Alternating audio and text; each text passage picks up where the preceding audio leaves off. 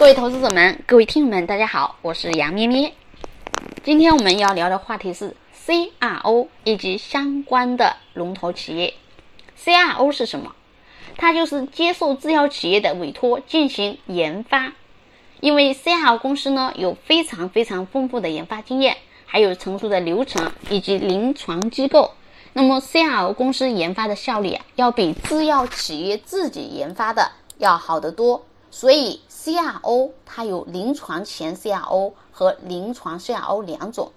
如果临床前 CRO 它的研发难度呢相对会更高，含量技术也会更高，那么 CRO 企业挣钱也会更多。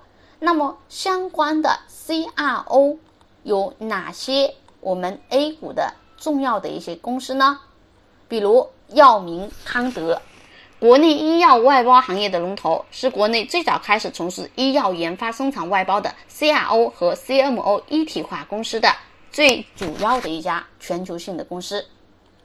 还有康龙化成，研发前期 CRM 的龙头，位列于全球前五大药物研发 CRO 的供应商。